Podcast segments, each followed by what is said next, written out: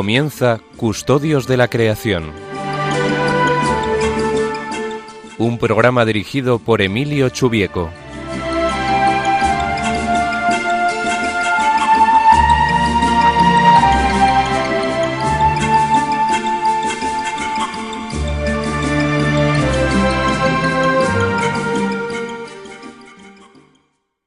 Buenas tardes, queridos oyentes. Un nuevo programa de Custodios de la Creación. Esta vez en unas circunstancias un poco extraordinarias, pero bueno, como todas las cosas que pasan, eh, como dice San Pablo, todas las cosas que pasan son para bien de alguna manera, aunque ahora no lo entendamos mucho. Eh, hoy vamos a dedicar el programa a hablar de, de las conclusiones del Sínodo de la Amazonía, que como sabéis se celebró a finales del pasado año y que, del que recientemente ha publicado una exhortación apostólica el Santo Padre. Antes, como es habitual, haremos un comentario ah, ecológico, si me permitís la expresión, del Evangelio del día y eh, posteriormente hablaremos de, este documento. La entrada del programa la he elegido de un, de un grupo chileno que se llama Betsaida, que tuve la suerte de conocer hace unos algunos años en un viaje que hice a ese querido país y que nos ayuda, a mi modo de ver, en este camino de conversión en el que estamos ahora metidos en, en plena cuaresma. Arrancamos con, con Betsaida.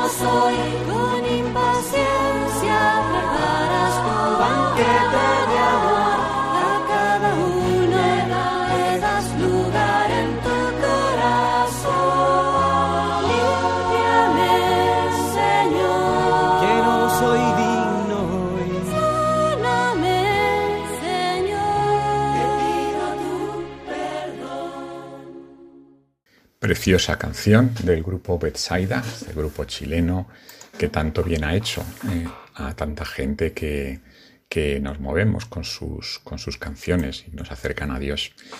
Como decía al principio, vamos a iniciar, como es habitual, el programa con el comentario del Evangelio, que en este día de hoy, sábado, corresponde a San Lucas. En aquel tiempo dijo Jesús esta parábola a algunos que confiaban en sí mismos por considerarse justos y despreciaban a los demás, dos hombres subieron al templo a orar. Uno era fariseo, el otro publicano. El fariseo, erguido, oraba así en su interior. Oh Dios, te doy gracias porque no soy como los demás hombres, ladrones, injustos, adúlteros, ni tampoco como ese publicano. Ayuno dos veces por semana y pago el diezmo de todo lo que tengo. El publicano, en cambio, quedándose atrás, no se atrevía ni a levantar los ojos al cielo, sino que se golpeaba el pecho diciendo, Oh Dios, ten compasión de este pecador. Os digo que éste bajó a su casa justificado y aquel no, porque todo el que se enaltece será humillado, y el que se humilla será enaltecido. Este, esta parábola tan bonita de, San Lucas fue, si no recuerdo mal, el objeto del mensaje de Cuaresma que nos envió el Papa Francisco hace un par de años. Eh, y es un evangelio que nos hace, nos da mucho que pensar, porque efectivamente tantas veces eh, las personas que intentamos estar cerca de Dios nos sentimos eh, mejores que los demás, nos, sentimos como por un poco por encima y no aprovechamos las oportunidades de, de convertirnos. Y para todos la cuaresma es un momento de conversión. No estamos hablando únicamente de gente que está objetivamente muy alejada de Dios, sino, sino la gente que, también intentamos estar cerca de Él. Tenemos muchísimas cosas que cambiar, que mejorar en nuestra vida, en relación, nuestra relación con Dios y, con los demás. Y bueno, dentro de ese camino de la conversión, pues también en relación, claro, con este programa, pues recuerdo la importancia de la conversión ecológica que nos han propuesto los últimos papas. La idea original fue de San Juan Pablo II, que en una audiencia general el 17 de enero del 2001 nos decía, es preciso, pues, estimular y sostener la conversión ecológica, que en estos últimos decenios ha hecho a la humanidad más sensible respecto a la catástrofe hacia la cual estaba, se estaba encaminando.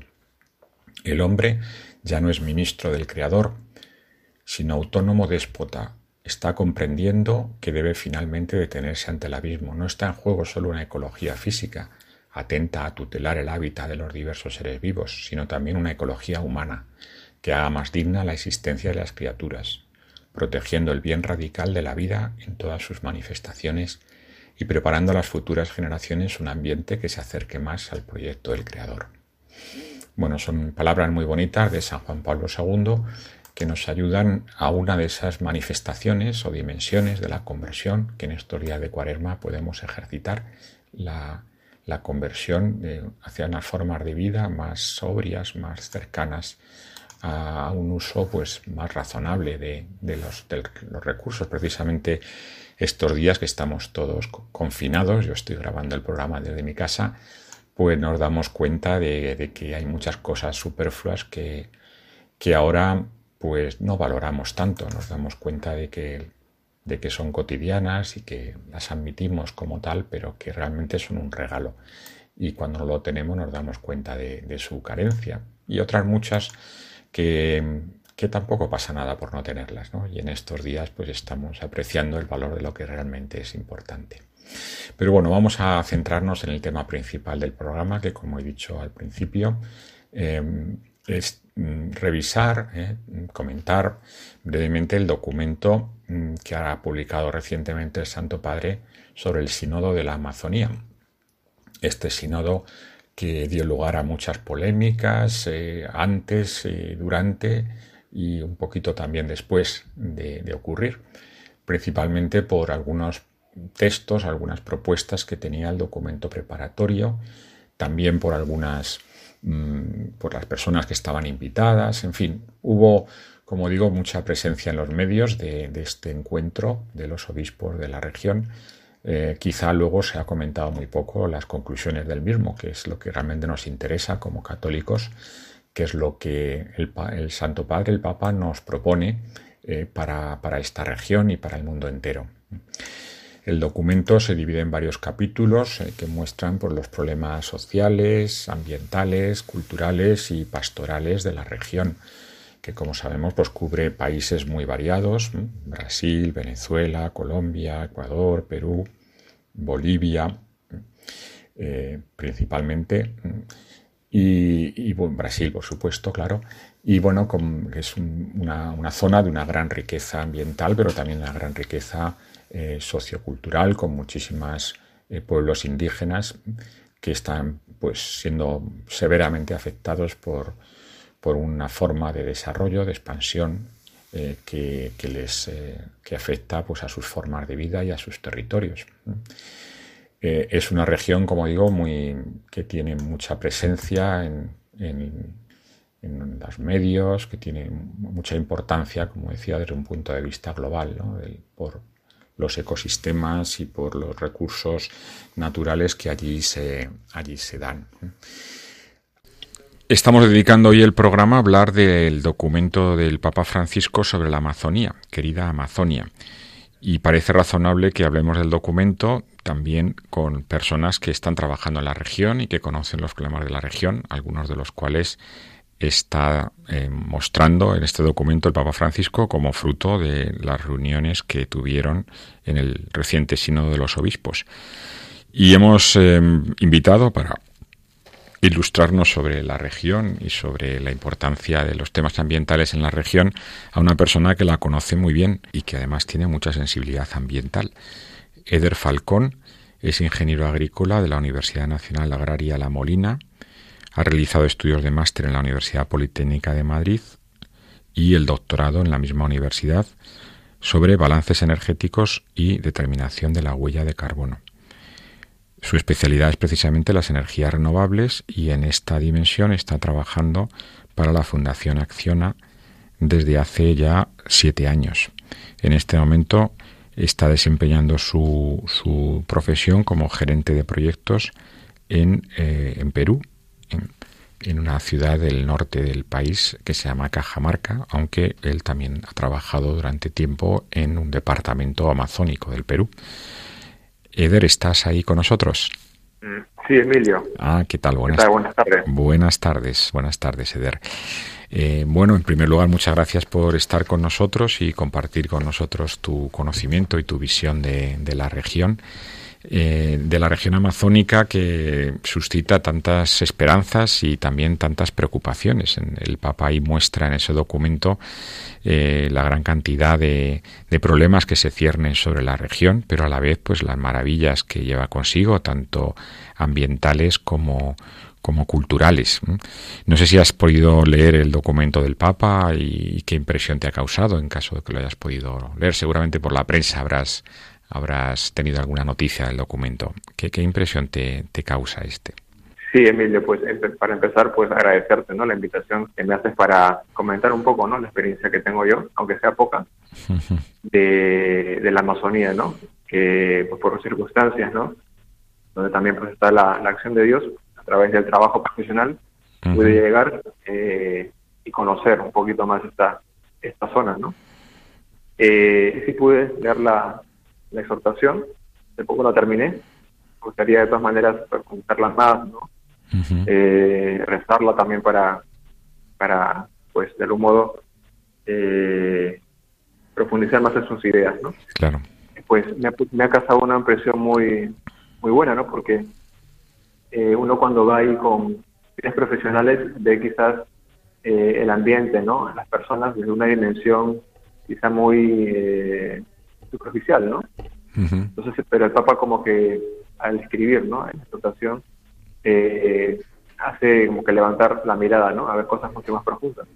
Porque a veces uno se queda, pues, eh, eh, como que en la epidermis, ¿no? Que es el calor, ¿no? De la Amazonía o quizás las dificultades que hay para llegar hasta las localidades, ¿no? Ya. O, o, el tema de los insectos, etcétera, ¿no? Sí. Pero la verdad es que hay mucho más que eso, ¿no? Y, y la verdad es que me ayuda mucho para darle esa dimensión, sobre todo de fe también, ¿no? A, a lo que a lo que es eh, la Amazonía en sí, ¿no? Uh -huh. ¿Puedes hablarnos un poco de, del trabajo que realizas ahora y la relación sobre todo que tiene que ver con la región? Sí, nosotros eh, desde la fundación en que trabajo venimos ya interviniendo eh, primero en la zona eh, de Cajamarca, que es la zona de sierra, uh -huh. hace ya 10 años y hace cuatro años más o menos hemos empezado a intervenir en la, en la Amazonía, concretamente en el departamento de Loreto, uh -huh. que es el departamento ¿no? Eh, que viene a equivaler como una autonomía, una, eh, ¿cómo se le llama en España? Comunidad autónoma. Eh, comunidad autónoma, ¿no? Sí, una región. Efectivamente. Uh -huh. Es una región que es la más grande del Perú ¿no? y que pues hemos estado ahí ya desde cuatro años interviniendo. Lo que uh -huh. hacemos es eh, suministrar el servicio de energía eléctrica básica uh -huh. a comunidades rurales que están aisladas, ¿no? donde no puede llegar energía convencional ¿no? a través de redes. Yeah. Lo que nosotros es proporcionarles ¿no? Eh, a través de un modelo de gestión que considera mucho el aspecto social, una cosa importante también que, que tratamos de hacer. Yeah. Eh, entonces estamos en esta zona interviniendo de esta forma, ¿no? Uh -huh. eh, a través de un modelo de gestión que implica eh, mm, una relación estrecha con la gente, ¿no? Tiene un contenido muy social y eso también me ha ayudado a conocer un poquito más de la zona, ¿no? Claro. En concreto, en esta zona de la Amazonía de Loreto, pues llevamos este servicio y estamos ubicados en tres, en tres provincias. La parte del, río Napo, eh, en la cuenca del río Napo, concreto en el distrito de Santa del Napo, eh, luego en la provincia de Ramón Castilla, por donde está la cuenca del río Amazonas, y hacia, hacia la parte sur de Loreto, eh, en la zona de Requena. Eso corresponde a la cuenca del río Ucayali. O sea, vosotros instaláis paneles solares para dar energía eléctrica a las comunidades que viven en estos lugares. Eso es, efectivamente, ¿no? Ah, qué interesante. Y no solamente es el hecho que les que se los regalamos, ¿no? Eh, porque al final eso, pues, con el tiempo se termina perdiendo, ¿no? Ellos eh, pagan por el servicio, una cuota muy asequible para ellos, una cuota además que está subvencionada por el Estado peruano, y de esta forma, pues, pueden tener el servicio sin problema, ¿no? Ah, qué bueno. Eh, eso es. ¿Y eh, tenéis algún sistema de almacenamiento de la energía o utilizan directamente la que la que se genera? Sí, son sistemas eh, domiciliarios, sistema por casa, y el almacenamiento consiste en unas baterías de litio. Ah, qué bueno. Ahora, en, el tiempo también han evolucionado ese tipo de tecnologías porque antes se utilizaban eh, baterías de plomo. Actualmente se utilizan las de litio, que son mucho más amigables con el medio ambiente. Ya. Y para la zona de Amazonía es una alternativa pues ideal, ¿no? Ya. Ah, qué bueno. Qué interesante. Sí, sí. Y estos problemas que denuncia el Papa en, el, en la exhortación apostólica, eh, ¿en qué medida tienes experiencia de ellos? ¿Has podido observar? Ahí habla bastante, por ejemplo, de la, eh, digamos, de la invasión de zonas de gestión indígena por, sobre todo empresas mineral, eh, de explotación minera, madereras. ¿Este tipo de problemas ocurren también allí en, en Perú? Sí, sí, sí que ocurren, ¿no? Eh, han habido conflictos de este tipo, ¿no? Con empresas dedicadas pues a la explotación eh, de gas natural o de petróleo. Eh, y sí que las comunidades pues han lanzado su voz de protesta, ¿no? En la medida de lo posible, pues el, el gobierno ha reaccionado ante eso y, y bueno, se ha dado pues este, solución de algún modo parando estos estas intervenciones hasta que la comunidad se sienta de algún modo resguardada, protegida, ¿no? hasta que se dé una solución viable. ¿no? Eh, no solamente ese tipo de problemas se ven, también en la parte de frontera con Colombia y Brasil, pues también eh, el tema del sembrío, ¿no? De, de, ah, la coca, ¿no? cultivos ilícitos.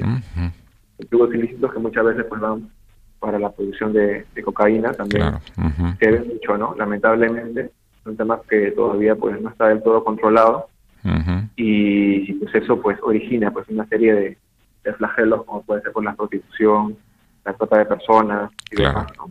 Que, también todavía se puede ver en esos en esos lugares, ¿no? y, bueno, yo creo que de cara a lo que el papá pone en, la exhortación, eh, con lo que tiene que ver, ¿no? Eh, en el sueño que tiene el Papa, los cuatro sueños, el primer sueño, el sueño social, pues eh, lo, pone muy claramente, ¿no?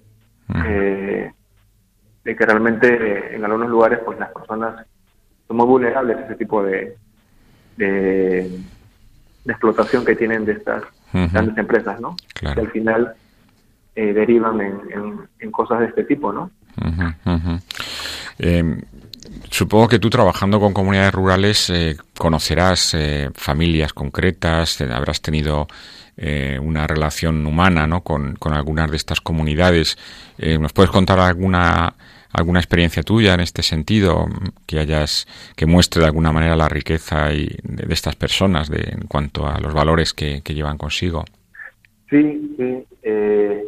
bueno, yo estuve en esta zona hace un mes, más o menos, estuve visitando justamente eh, estas cuatro estas cuatro zonas, ¿no? Eh, y entonces en las intervenciones que hacemos, en las, en las visitas que hacemos de identificación de comunidades, pues tenemos la oportunidad de tener reuniones con la gente. Muchas veces son reuniones en las viviendas de, las de las personas. Y la experiencia es, pues, de que son personas, pues, muy eh, muy naturales, ¿no? O sea, eh, en el sentido de que mm, se muestran tal cual son, ¿no? y eso te da pues una, eh, una visión de, pues, de su cultura, ¿no? De, la manera como piensan, ¿no? Y, en concreto pues eh, muestran su amabilidad a través de, ofrecerte quizás pues la comida, ¿no? Lo poco que tienen pues saben compartir mucho, ¿no? Eh, las zonas en las que vamos, eh, como son ribereñas, todas están orilla del río, la mayoría, eh, pues, hablan español, ¿no? hay otras zonas en las que sí hablan lenguas originarias. Ya. Sin embargo, ahí todavía no, hemos llegado, no tenemos la oportunidad de llegar. son rasgos que, que, las caracterizan, ¿no? Ya. sí. Ahí también hay em, comunidades, eh, digamos, no, no, que no se relacionan con el mundo occidental, que están, digamos, aisladas. Supongo que sí, en el interior de estos departamentos. Sí, sí, sí. En, los en el proyecto que nosotros desarrollamos, eh, al momento de intervenir, siempre las personas son consultadas, ¿no? Ellos deciden si, son parte del proyecto, si, si, si necesitan el servicio o no, porque efectivamente existen comunidades que están pues en el interior y que prefieren vivir como hasta ahora lo hacen, ¿no? Eh, pues utilizando, eh, que sea, para iluminarse quizás eh, el fuego, mecheros o cosas de este tipo, ¿no? Y no de algún modo este conectarse, ¿no? Con, con el exterior, por así decirlo, ¿no? Pero sí que existen. Nosotros hemos tenido la oportunidad de llegar hasta ellos, pero sí que, hay presencia de, estas personas. Y es cierto que tienen una concepción bastante comunitaria, solidaria de, la vida. Sí, sí, porque a diferencia, por ejemplo, de las zonas de sierra, donde las comunidades tienen sus viviendas eh, pues muy aisladas unas de otras, ¿no? Entonces, para, para llegar de una casa a otra, en la sierra pues uno tenía que caminar una hora, ¿no? Quizás más. En cambio, en la selva, las comunidades, las viviendas, ¿no? Estas comunidades a las que vamos, pues están muy, muy cercanas, ¿no? tienen esa, esa bulla comunitaria muy, muy a flor de piel, ¿no? Eh, es verdad que cada comunidad puede estar muy aislada entre ellas, digamos, o lejanas del punto de referencia que puede ser la capital del distrito, un centro poblado importante pero dentro de la comunidad pues las viviendas eh, están más o menos juntas, ¿no? Y cada una pues tiene un líder, un líder comunal, ¿no? Eh, que en esa zona le llaman APU, ¿no? Que además de ser una autoridad pues eh, civil también lo es de manera religiosa, ¿no? Claro. o cultural. Entonces, estas personas de algún modo pues lideran la comunidad y son las que los representan ante una visita, ¿no? Eh, de alguien foráneo. Ya. De, eso también habla el Papa en la exhortación apostólica. La atención espiritual de, muchas comunidades amazónicas es muy complicada. Es, no tienen sacerdotes, no, no reciben los sacramentos. Eh, ¿Tú también has, has comprobado estas carencias en las zonas que, en las que trabajáis? Mm, sí, sí, la verdad es que sí. Mm, por ejemplo, Santa, Santa, Clotilde, que es la capital del distrito del, del Napo, eh, bueno, ahí tienen presencia los, los franciscanos, tienen una misión ahí. Eh, me comentaban, ¿no? Este, eh, la carencia también de, atención, ¿no? que tienen las comunidades, porque, pues, por ejemplo, esa, esa parroquia, por así decirlo, tiene que moverse, ¿no? En una zona muy amplia, ¿no? Entonces, solamente en el río Napo, ¿no? Navegando, ¿no? con un peque-peque, peque es una especie de canoa con, con motor, ¿no? Pequeño. Pues uno puede tardar desde el inicio hasta el final, hasta por lo menos 12 horas, ¿no? De, camino. Ya. Dentro de la misma parroquia. Eh, sí, obviamente, ¿no? Ya. Pues son distancias muy grandes eh, y por lo tanto, pues no hay una tensión eh, lo suficientemente fuerte, ¿no? Para, digamos, llevar una vida así pastoral pues, activa, ¿no? Claro. Ese es un caso, ¿no? Luego también tuve la oportunidad yo de conversar con el obispo de Requena, ¿no? Que por cierto es español, que lleva ya bastantes años en la zona de, Requena y eh, pues él, lleva la, el vicariato apostólico de esa zona, ¿no? De Requena. Eh, en, el Perú existen ocho vicariatos apostólicos. En la zona en la que estamos nosotros con el proyecto eh, hay tres, ¿no? Están, están, en esa zona tres vicariatos. Uno de ellos es el vicariato de Requena, donde está pues este obispo con el quien hablé. Y él tiene en toda esa zona, por ejemplo, cinco sacerdotes, ¿no? Ellos también son franciscanos. Ya. Y entonces, eh, pues cada sacerdote llega a una zona que, es bastante grande también. En concreto, llega a conocer a uno de ellos, hombre que está haciendo una labor extraordinaria, ¿no? Son de los sacerdotes que es para sacarle el sombrero, ¿no? Lleva casi 20 años en la Amazonía. Ya. Eh, y lleva, pues, alrededor de. Me contaba, ¿no? Aquella vez que hablé con él, más o menos eh, casi 60, ¿no? Casi 60 comunidades mm. donde él ha podido, ¿no? Eh, formar además eh, catequistas, ¿no? líderes, digamos, en la comunidad que puedan brindar también el apoyo al sacerdote. ¿no? Qué bueno. Él trabaja con una, con una escuela de catequistas, se reúne ¿no? de vez en cuando con, ellos para que vayan animando a sus comunidades, ¿no? Eh, pues eh, la vida de fe, ¿no? Cosa que el sacerdote por su cuenta no podría, ¿no? Podría, no podría hacer. esto es muy muy esperanzador de verdad, ¿no? Y tiene mucho que ver también con el Papa pone en el sueño eclesial, ¿no? Que menciona. Claro.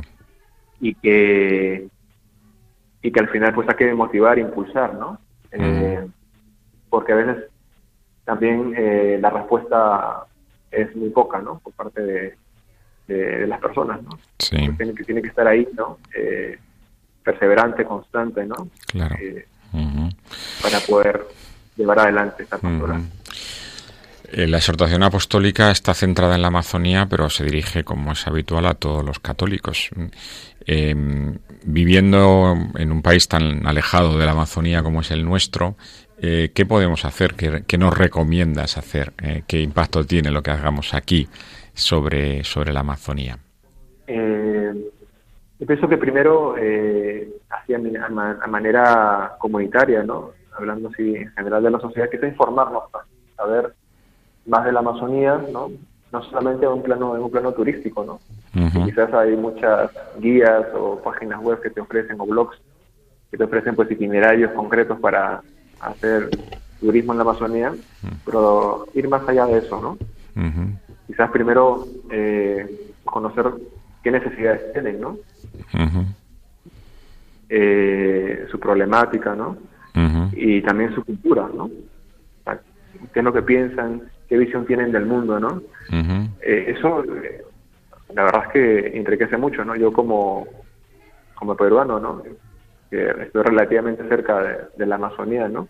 A diferencia de las personas que pueden estar en Europa, también son cosas que desconocidas, ¿no? Y, me parece, pues, importante eh, rescatar, ¿no? Por un lado eso, ¿no? Y a nivel, pues, individual, ¿no? Mm, cambiar de actitud, ¿no?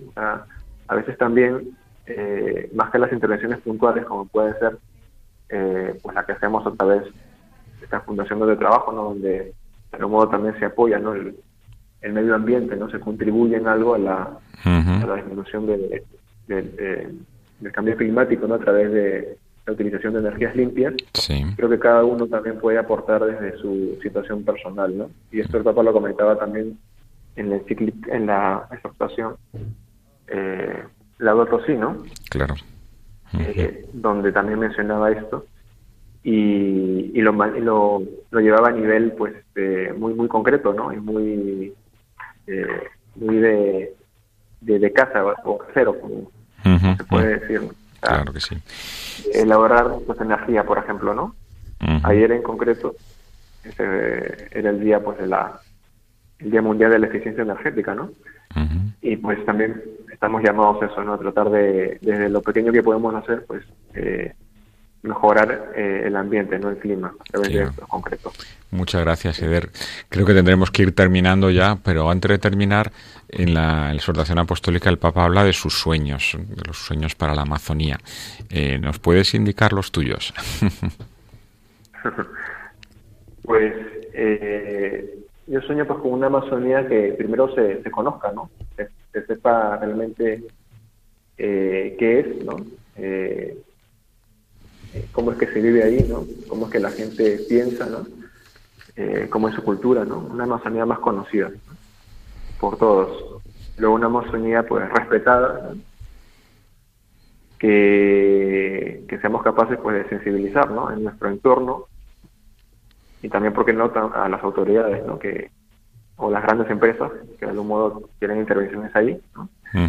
eh, y, valorada, ¿no? Valorada en su, en su ser, ¿no?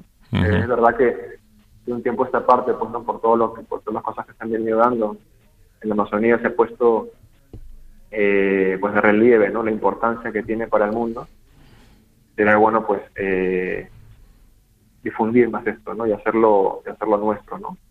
Para que esto no salga de algo solamente mm, pues puntual eh, o, o, algo de, de, esta semana, todos estos meses, ¿no? sino algo que sea continuo, ¿no? Podamos de un modo apoyar. Eh, muy bien, muchísimas gracias, Eder, pues por estar con nosotros y compartir con nosotros tus experiencias tan interesantes y, bueno, tan en la línea de lo que nos está pidiendo el Papa. Eh, hemos hablado con Eder Falcón, eh, doctor ingeniero eh, de Montes por la Universidad Politécnica de Madrid y ahora gerente de proyectos en la Fundación Acciona en Perú. muchas gracias de nuevo por estar con nosotros y bueno, que sigas con tanto entusiasmo promoviendo estas, este cambio de, actitud y de eh, y esa responsabilidad ambiental con, con, nuestro entorno y un entorno tan tan bonito, tan tan bello, tan tan diverso como es la Amazonía. Muchas gracias, Emilio. Eh, un abrazo. Muchas gracias, Eder, por estas palabras que nos ayudan a, a conocer un poquito mejor esa región tan preciosa y a entender también un poco mejor los textos que, nos envía el Papa Francisco con motivo del sínodo de los obispos de la región que tuvo lugar el pasado mes de octubre. Em, vamos a hacer un, una pequeña pausa en el programa para escuchar una canción de la Virgen. Estamos en el mes de sábado, estamos en Radio María, que mejor que una, canción dedicada a la Virgen. Eh, del mismo grupo con el que iniciamos el programa, Betsaida. Eh, como he dicho antes, tuve la suerte de conocerlas, eh, porque la mayor parte son mujeres, en un viaje que, hice a Chile hace algunos años. Ya conocía sus canciones y había disfrutado con ellas y como digo tuve la suerte incluso de, estar en su casa y de, comer con algunas personas del grupo eh, en, una, en esa visita y me regalaron esta, esta misma canción que vamos a poner ahora, eh, que es una de las que a mi modo de ver pues más nos acercan a Dios de, esta labor tan, tan estupenda que, que realiza el grupo Besaida. María, mírame.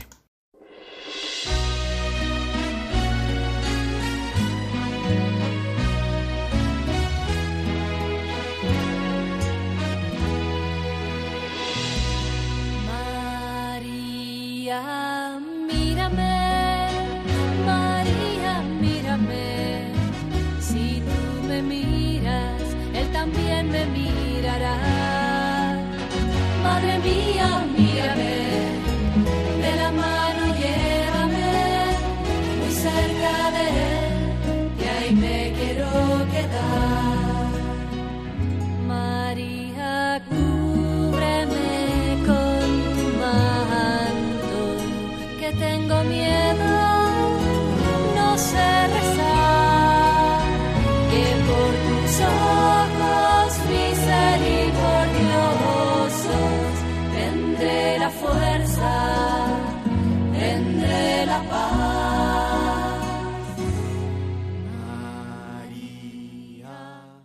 Qué preciosa canción del grupo Betsaida, ¿eh? una canción que nos ayuda a hacer oración realmente.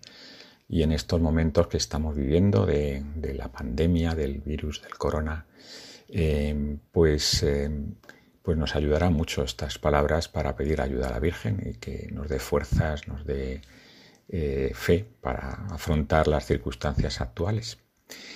Volvamos al tema principal del programa, que como he dicho es el comentario de la exhortación apostólica Querida Amazonia del Papa Francisco, dedicada precisamente a esa región tan vasta y tan interesante del planeta. Hemos eh, hablado con Eder Falcón, experto en la región, eh, que conoce muy bien las claves del desarrollo y de la preservación ambiental, eh, de cómo pueden las dos ir de la mano, cómo las dos pueden convivir. Pero vamos al texto del, Papa Francisco.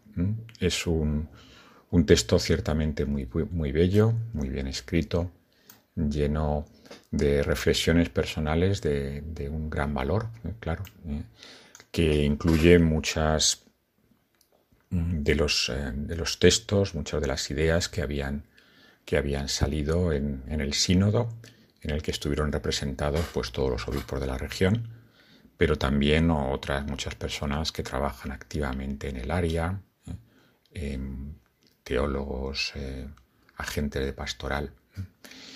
El, texto está, se organiza en torno a, una serie de, sueños, ¿eh? sueños que llama el Papa Francisco, sueños para la región, como, como él ve el, futuro de, la región, como él ve el progreso de esa, de esa zona y cómo ese, ese desarrollo, ese progreso puede eh, convivir, eh, debería de poder convivir, ¿verdad?, con, con la preservación de las culturas y también de, los, mm, del medio ambiente, de la riqueza ambiental que tiene, que tiene la región.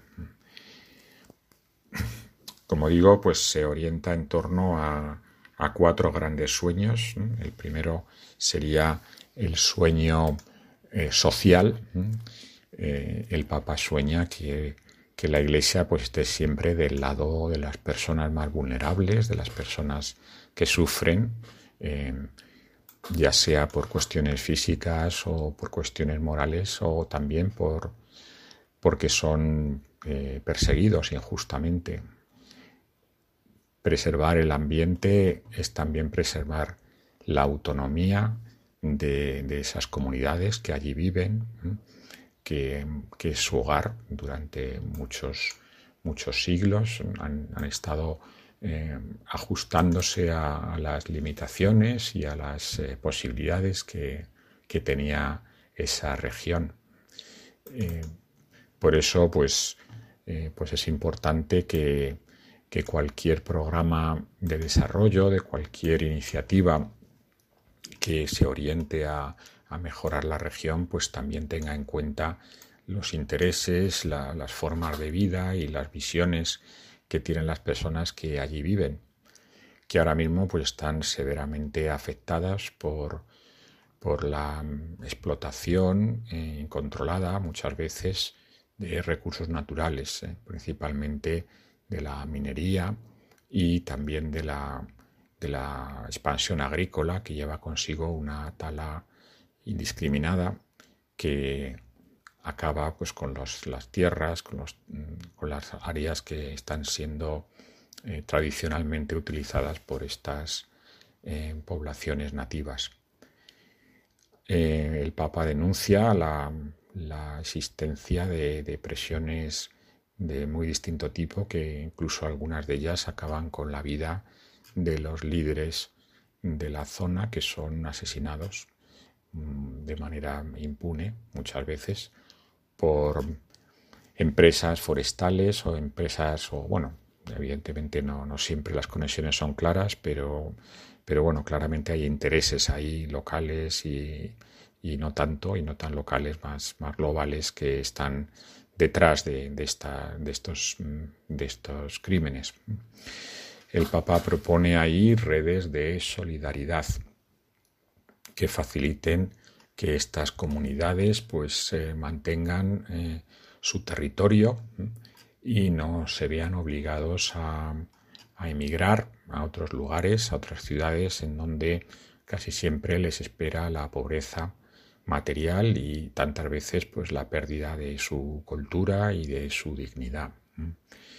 Por eso pues el Papa de alguna manera nos, nos invita a a denunciar esas situaciones eh, para, en primer lugar, no ser cómplice de ellas y después, pues, para crear una mayor sensibilidad hacia los problemas que están afectando a la región. Incluso el Papa habla de una, de una justa indignación. Es necesario indignarse, dice, como se indignaba Moisés, como se indignaba Jesús, como Dios se indigna ante la injusticia. No es sano que nos habituemos al mal. No nos hace bien permitir que nos anestesien la conciencia social mientras una estela de dilapación e incluso de muerte por toda la región pone en peligro la vida de millones de personas y en especial el hábitat de los campesinos e indígenas.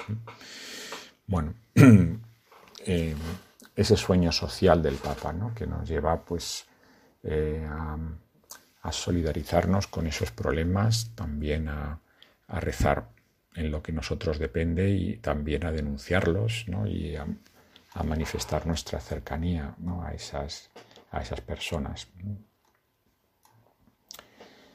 El segundo sueño del que habla el Papa es el sueño cultural. Em, cultural mm, por la riqueza que, hay en la región, no solo ambiental, también una gran riqueza cultural. Hay muchas comunidades, hay muchos idiomas que, mm, que también mm, pues, deberían de, preservarse, deberían de cuidarse. Es compatible la evangelización, eh, hablar de Jesucristo con, con entender y, asumir de alguna manera las culturas locales y porque obviamente el, Evangelio siempre ha intentado enraizarse en los lugares en los que es predicado. Dice el Papa, el asunto es promover la Amazonia, pero esto no implica colonizarla culturalmente, sino ayudar a que ella misma saque lo mejor de sí. Ese es el sentido de la mejor tarea educativa, cultivar sin desarraigar, hacer crecer sin debilitar la identidad, promover sin invadir. Así como hay potencialidades en la naturaleza que podrían perderse para siempre, lo mismo puede ocurrir con culturas que tienen un mensaje todavía no escuchado y que hoy están amenazadas más que nunca. Es compatible entonces el desarrollo y la conservación con las eh, con las culturas locales. El, indigenismo debería respetar las tradiciones sin cerrarse a ellas, puesto que debería haber un, el Papa pues propone que haya un diálogo eh, con otras culturas, que haya un enriquecimiento mutuo en donde aprendamos eh, y ayudemos, no solamente vayamos a estas regiones como, entre comillas, colonizadores, como si ellos fueran, tuvieran minoría de edad. También ellos nos pueden enseñar muchas cosas, sin duda. La Amazonia es una gran variedad de, pueblos, de culturas, y esas culturas también hay que conservarlas, hay que eh, conocerlas para que se, se promueva un verdadero encuentro intercultural como toda realidad cultural, dice el Papa, las culturas de la Amazonia profunda tienen sus límites. Las culturas urbanas de Occidente también los tienen. Factores como el consumismo, el individualismo, la discriminación, la desigualdad y tantos otros componen aspectos frágiles de las culturas supuestamente más evolucionadas. Las etnias que desarrollan un tesoro cultural estando entrelazadas con la naturaleza, con fuerte sentido comunitario, advierten con facilidad nuestras sombras que nosotros no reconocemos en medio del pretendido progreso. Por consiguiente, recoger su experiencia de la vida nos hará bien. Aprovechar de su experiencia y ofrecerles la nuestra. Eso es un verdadero encuentro, un verdadero diálogo. Teniendo en cuenta que algunas de estas culturas son muy frágiles, hay pocos miembros de algunas de estas comunidades y por tanto el esfuerzo por preservarlas tiene que ser mayor todavía. Sueño social, sueño cultural. El tercer sueño es el sueño ecológico. Eh, es un, la Amazonia es, se, habla a veces del pulmón del planeta. Eh, ciertamente tiene un papel muy importante en el equilibrio ambiental eh, por la inmensa superficie que tiene y por la gran superficie arbolada que tiene. Pero también hay otros muchos elementos de biodiversidad que están asociadas a esa región, una gran cantidad de especies, algunas de las cuales todavía no conocemos siquiera. Y es preciso preservarlas, cuidarlas, eh, para que se mantenga esa red de la vida. Eh, porque la degradación del ambiente eh, tiene un impacto ecológico sin duda, pero también tiene un impacto sobre las personas. La degradación del agua, del suelo, del aire, también afecta a las personas que viven directamente de, esos recursos. El agua, sin ir más lejos, eh, ese inmenso río que articula la región, eh, no siempre es un agua que, es limpia, que se puede beber. Curiosamente, en la región con más cantidad de agua posiblemente del mundo, muchos pueblos todavía no tienen acceso a agua potable. Estuve en Brasil, precisamente en el, la desembocadura del Amazonas, hace un año y medio aproximadamente, y me comentaban que más de un 30% de la población de la región no tenía acceso a agua corriente, agua potable.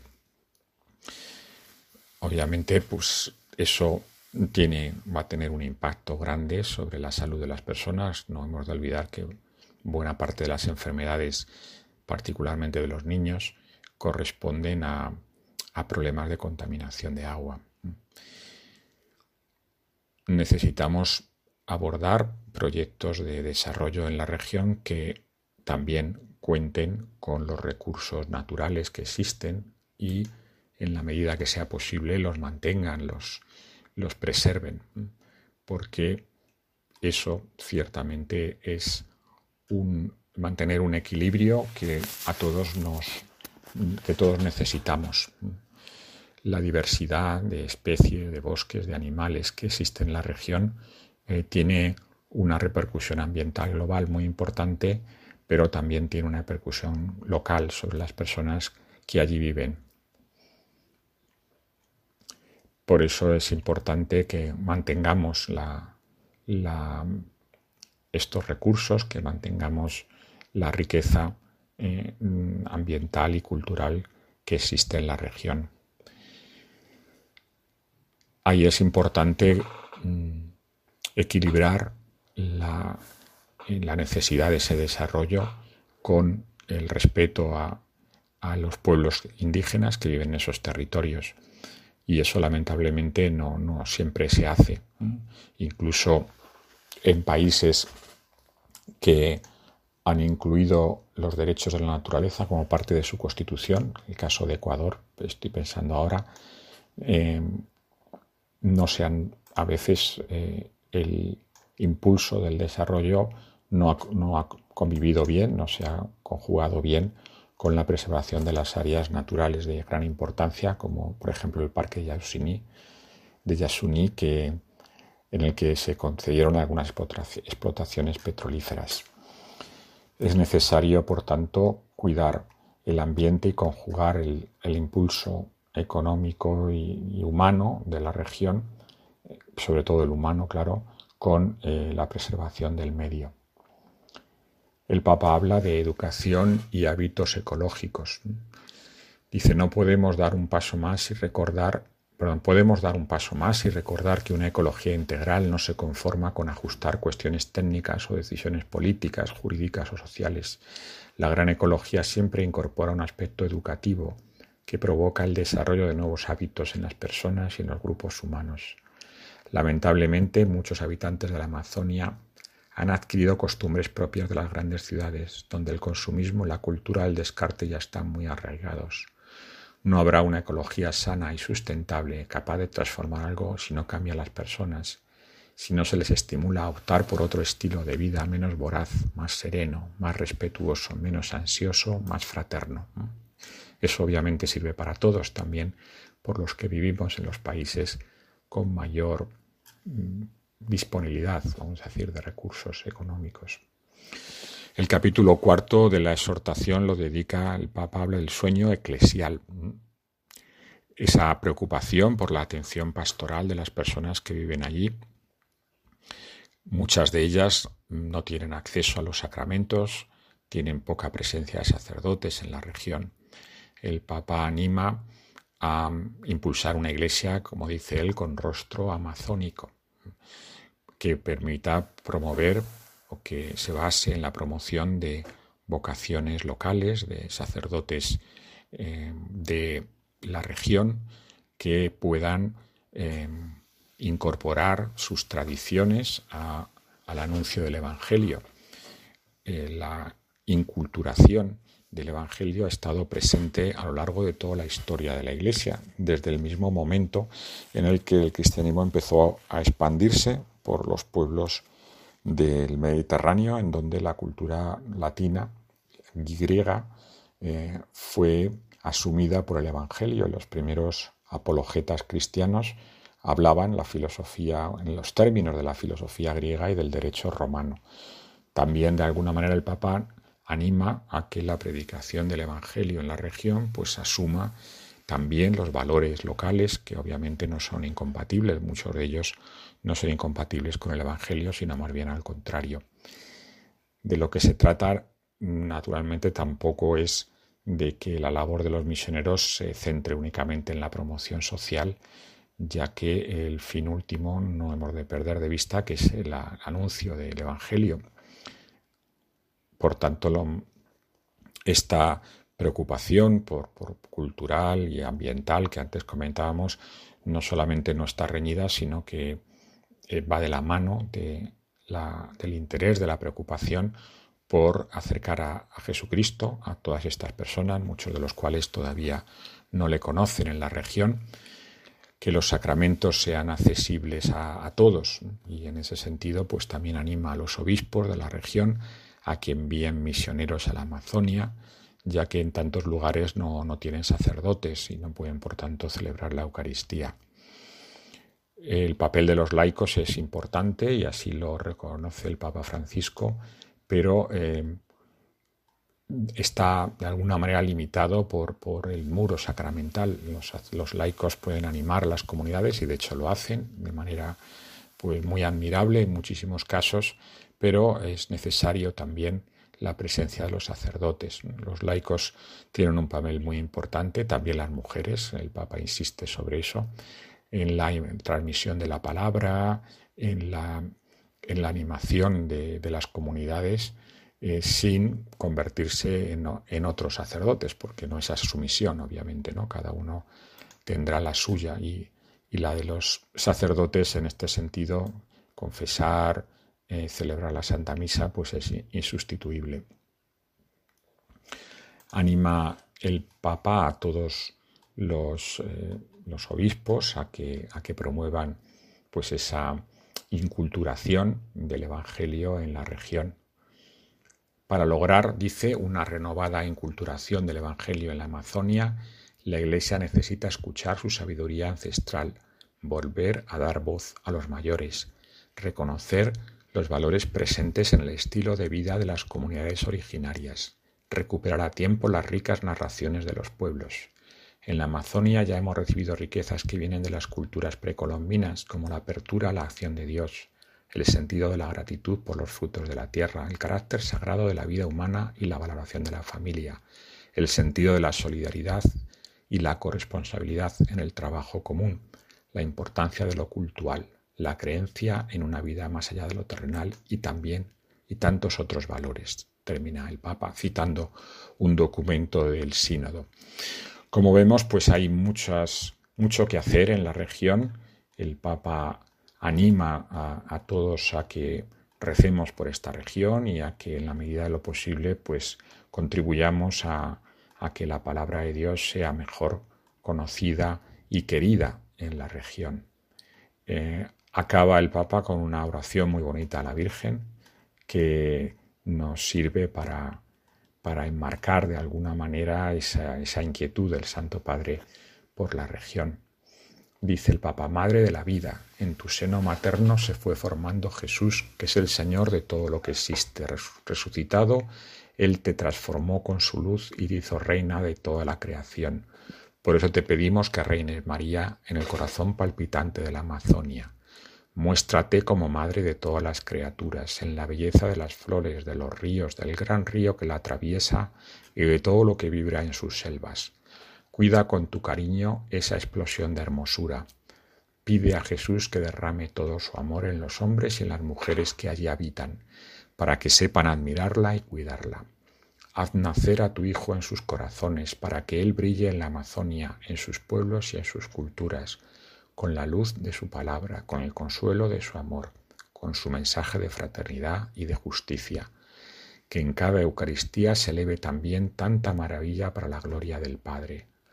Mira, María, a los pobres de la Amazonia, porque su hogar está siendo destruido por intereses mezquinos. Cuánto dolor y cuánta miseria, cuánto abandono y cuánto atropello en esta tierra bendita desbordante de vida. Toca la sensibilidad de los poderosos, porque aunque sentimos que ya es tarde, nos llamas a salvar lo que todavía vive. Madre del corazón traspasado, que sufres en tus hijos ultrajados y en la naturaleza herida. Reina tú en la Amazonia junto con tu Hijo. Reina para que nadie más se sienta dueño de la obra de Dios. En ti confiamos, Madre de la vida. No nos abandones en esta hora oscura. Amén. Y así terminamos el programa de hoy. Agradezco de nuevo a Eder Falcón haber comentado con nosotros sobre su experiencia en la región. Hemos analizado brevemente el documento del Papa Francisco sobre el sínodo de los obispos que trató sobre la Amazonia, la exhortación apostólica Querida Amazonia, que a todos nuestros oyentes recomiendo leer. Aquí terminamos, volveremos el mes próximo con un nuevo programa de Custodios de la Creación. Muchas gracias, cuídense mucho, mm, mantengan en este tiempo complicado ese optimismo y esa fe en que el Señor pues, es el Señor de la historia y sabrá sacar de todos estos aparentes males también muchos bienes.